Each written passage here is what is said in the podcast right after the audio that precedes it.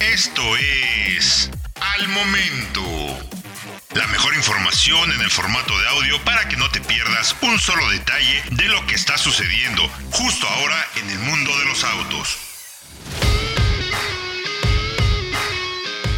¿Cómo estás? Soy Francisco Velázquez y te invito a que estés bien enterado de las noticias, lanzamientos, pruebas, comparativas, análisis y todo lo que está pasando en México y en el mundo. Recuerda que nos puedes escuchar a diario en el podcast de soloautos.mx. Suscríbete para que no te pierdas absolutamente nada. Volvo sigue incrementando su oferta de modelos eléctricos en nuestro país y ahora hizo oficial la llegada de la nueva C40 un modelo completamente propulsado por baterías y que tuvimos la oportunidad de manejar en una ruta corta a través de autopista. Primero que nada, hay que mencionar que el fabricante pretende continuar incrementando su línea de modelos eléctricos y que las ventas de sus EVs signifiquen el 100% de los vehículos comercializados por Volvo para el 2030. La nueva SUV de la marca sueca llega con un nuevo diseño en la parte posterior, que presenta faros de LED más delgados a los presentados en su similar, la XC40, y la cual hace ver incluso más antigua, a pesar de ser un modelo recientemente presentado por Volvo.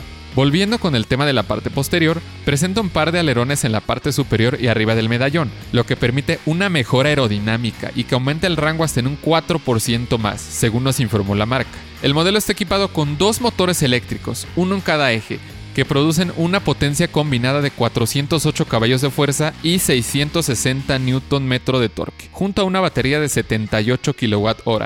Hay que recordar que, al ser un vehículo eléctrico, la C40 se maneja distinto a un vehículo de combustión, debido a la operación de los pedales. Hay que ser bastante prudente con el uso de estos, porque al contar las cifras de torque como un buen auto eléctrico presenta, acelerar de golpe podría ser incluso riesgoso en cualquier situación de manejo. La ruta que realizamos durante el evento fue desde la CDMX hasta el estado de Puebla, en un trayecto de autopista en el cual se condujo con una velocidad constante. No obstante, hay que ser generosos también con el uso del acelerador porque disminuye el rango considerablemente. Por ejemplo, en la parte de autopista a una velocidad aproximada de 100 km por hora, el rango disminuyó desde 78% hasta un 60% en el transcurso de 8 kilómetros. En un viaje de 139 kilómetros, el vehículo consumió un total de 39%, ya que también el sistema de frenado regenerativo actuó de manera eficiente en la parte de pendientes desde la ciudad de Puebla en un recorrido de vuelta hacia la capital. Por otra parte, al interior de la Volvo C40, el modelo presenta un detalle bastante interesante. Como parte del plan de sustentabilidad de la marca, se utilizaron materiales 100% reciclados en elementos como las vestiduras, el volante, así como la palanca de cambios. Además, en la parte de la consola central se encuentran decorados retroiluminados, bautizados por la marca como Topography Decor. El sistema de infotenimiento peca de antiguo, a pesar de que resultó innovador cuando fue presentado en la XC40. En este nuevo vehículo eléctrico de la marca podría mejorar en ese sentido, además de que cuenta con algunos problemas de ensamble. A velocidades altas, los materiales que rodean la parte de la pantalla comienzan a emitir ruidos que llegan a ser molestos y alteran la experiencia a bordo. Las primeras sensaciones de manejo de la Volvo C40 la muestran como un modelo con un foco completamente orientado a la sustentabilidad en todo sentido, con una plataforma estable y capacidades dinámicas interesantes que le dan el aplomo suficiente para poder convertirse en una carta fuerte dentro del segmento creciente de los autos eléctricos de nuestro mercado. Cada vez presenta nuevas opciones para el comparador nacional. La firma sueca también mencionó que próximamente llegará una versión de menor rango para este modelo dentro de nuestro mercado.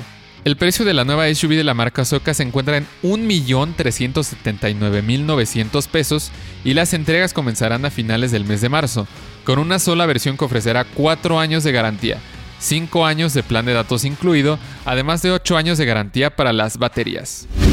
Ahora ya lo sabes. Recuerda que puedes escuchar todas las noticias y análisis que hacemos a diario en el podcast de soloautos.mx. Suscríbete para que no te pierdas absolutamente nada. Yo soy Francisco Velázquez y nos escuchamos en la próxima noticia relevante. Al momento. Encuentra todos los días la información más relevante en formato de audio para que no te pierdas un solo detalle. Más información en www.soloautos.mx diagonal noticias.